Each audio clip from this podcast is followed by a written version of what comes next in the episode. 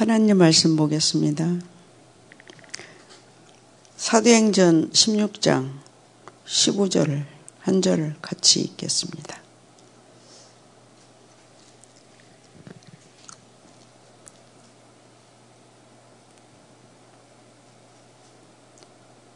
같이 읽겠습니다. 그와 그 집이 다 세례를 받고 우리에게 청하여 이르되 만일 나를 주 믿는 자로 알거든 내 집에 들어와라 하고 강건하여 머물게 하니라. 어, 이렇게 제가 그 지곡동에 이렇게 밭을 이렇게 자주 가가지고 이렇게 사람들과 관계하고 또 이렇게 만나는 자마다 이렇게 두드리면서 이렇게 이렇게 관계하고 있거든요. 거기에 우리 어, 순부원교회 다니는 장로님, 권사님, 어, 그 조영규 목사님 비서로 이렇게 했던 그분을 이렇게 만나고 알고 보니까 그 자녀가 일본 여자와 결혼해가지고 어, 미금역에서 살고 있거든요. 그런데 그 집 아들이 되게 시달려 너무너무 시달리고 죽고 싶은 마음 뿐이라고 이렇게 얘기하고 저렇게 일본 여자를 데려다가 고생시키지 않나 그러면서 그 아들을 이렇게 만나고 이제 복음을 전하고 영접하고 그 일본 여자도 이렇게 복음을 전했는데요. 그 아들은 신학을 하게 되고 이렇게 어 너무 율법과 완벽주의로 이렇게 종교 생활 속에 이제 문제가 이렇게 온 거예요. 그러면서 이제 그 아들이 이제 제가 밭에 있는데 밭에 이렇게 네 식구가 와가지고 이제 복음 듣고 우리 김숙자 주목님과 같이 복음 전하고 영접하고 오늘도 거기서 이렇게 다락방을 하고 이렇게 오게 됐는데요. 어, 현장에는 지금 진짜 근본 문제 언제가 해결되지 않아 어, 시작할 수 있는 어, 하나님이 그런 은혜들을 현장에 이렇게 어, 보게 되고 그 다른 분들도 이렇게 영적 문제가 심각 우울증으로 이렇게 많이 빠져가지고요. 음, 알코올 중독자들이 이렇게 하나하나 이렇게 보이면서 그들도 이렇게 이제는 어, 다른 방법이 없으면 알고 이렇게 관계가 이렇게 많이 회복되고 또 회복되고 그들을 이렇게 하나하나 하나님이 작업하는 순서대로 이렇게 복음을 전하고 그들에게 이렇게 어, 말씀 운동을 펼 수 있도록 하나님이 그런 은혜를 이렇게 주시는 것 같아요. 어, 그런데 요즘은 이제 아침 저녁에 이렇게 메시지를 이렇게 우리 김고 목사님이 진짜 원색적인 복음만 완전한 복음만 이렇게 전하잖아요. 그러다가 유튜브를 이렇게 한번 들어가다가 막 깜짝 놀래가지고 우리 목사님이 나타나면 얼른 트로트 듣다가 얼른 덮어버리고 덮어버리고. 아 그게 이제 이게 덮어져요 이게. 그래서 이야 이게 하나님이 또 이런 은혜를 주셨네. 그런 생각들이 이렇게 들더라고요. 그래서 어, 어떤 분이 오늘 저녁에 짧게 하고 기도합시다 그러길래요. 어, 오늘 사도행전 16장 15절이요. 어, 이게 내 집에 들어와서 말씀 운동을 해달라고 이렇게 하는 이 집 미션음.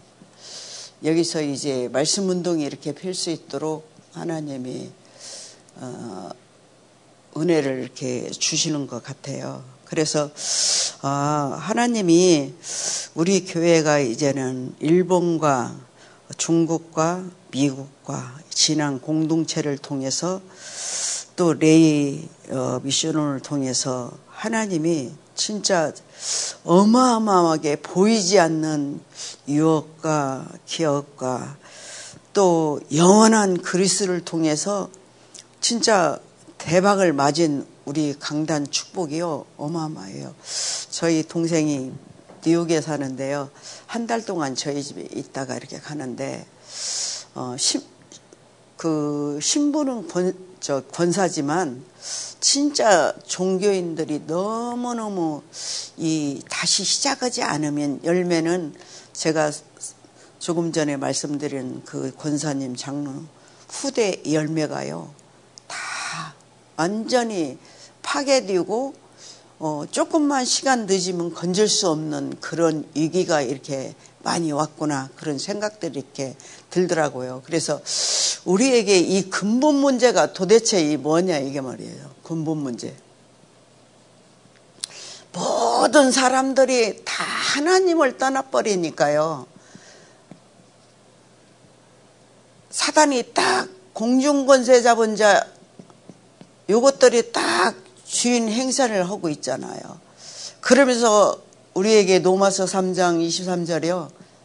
하나님 영광 가려버리는 거죠. 그것들이 도대체 누구냐? 요한복음 8장 44절이요.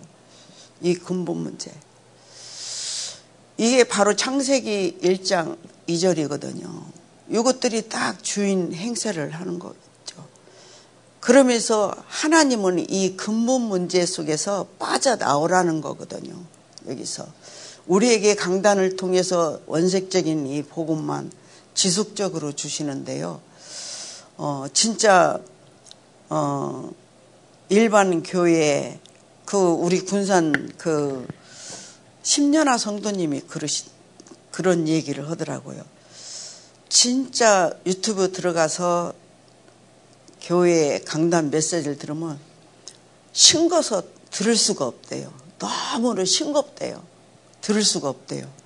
참 우리 교회는 강단이 정말로 어, 진짜만 하기 때문에 어, 계속 들음으로써 자기 마음에 믿음으로 이렇게 담아지고 담아지고 어, 그런다고 이렇게 하면서 많이 이렇게 성장을 했더라고요. 그래서 천하에 다른 이름을 준 적이 우리에게는 없거든요. 4장 12절. 그래서 우리에게 창세기 3장 15절 여자의 후손이 오시면 뱀의 머리를 상하게 할 것이다. 처녀가 잉태하여 아들 낳을 것이 임마누리라. 주는 그리스도시요 살아계신 하나님의 아들이십니다. 이 원색적인 이 복음이 예수가 그리스도다.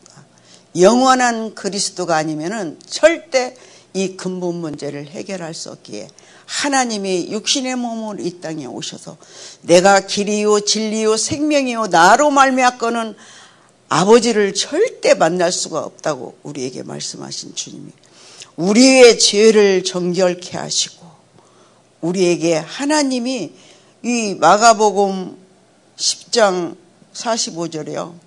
우리의 죄를 정결케 하시고 저희들에게는 십자가로 모든 문제를 해결하시고 우리는 은혜로 살 수 있도록 하나님이 영원한 그리스가 되셨거든요.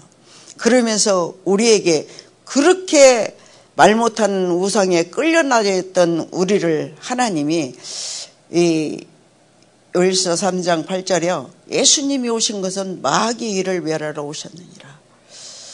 길이 그리스도라면 우리가 이 언약을 붙잡고 진짜 이제는 우리가 신분권세를 누릴 수밖에 없도록 예수가 그리스가 되셨다는 거거든요.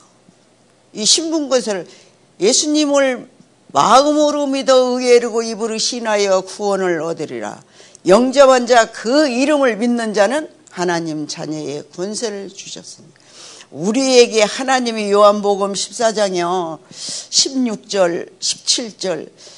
그가 성령이 오시면 그는 진리영이라 세상은 그를 받지도 못하고 알지도 못하나 너희는 알리라. 내가 네 속에 계시느니라. 내가 너와 함께 할 것이다. 우리에게는 이 어마어마한 축복을 줬거든요. 내 이름으로 무엇이든지 구하라. 내가 시행하리라. 기쁨이 충만하리라고 우리에게 말씀하신 하나님이 우리에게 이 신분분세가요. 우리에게 어마어마거든요. 우리에게 14장 16절이요 17절이요. 지금까지는 구하지 않았으나 구하라. 기쁨이 충만하리라고 말씀하신 주님이 우리에게는 빌립보서 3장 우리에게는 심의권이거든요. 우리 이름이 생명책에 기록되어 있거든요.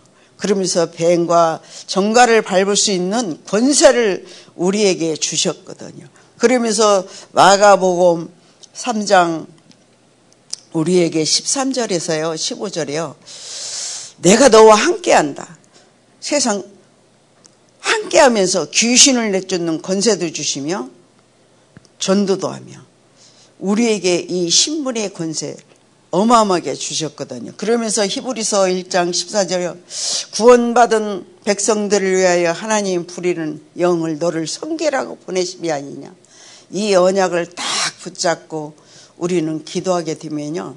하나님이 보이지 않게 작업하신다는 것들을 지금까지 우리가 확인하고 또 어, 그 현장을 이렇게 보게 되잖아요. 그러면서 세 번째는요, 이 현장에요, 진짜 살려줄 사람이 너무너무 많는 거 있죠.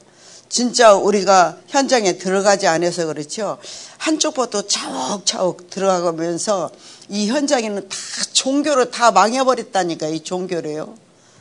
이 율법으로요, 완전히 사람들이 이 복음은 전혀 없고 이 근본 문제, 이 원죄 때문에 여기에 딱 걸려고 교회는 다닌다니까요.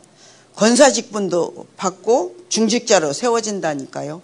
그런데 근본 문제가 시작이 안 되니까 완전히 열매가 종교로 율법으로 이게 열매라니까요. 이게 열매 가지고 진짜 폐차되게 생겼어요. 전부 다.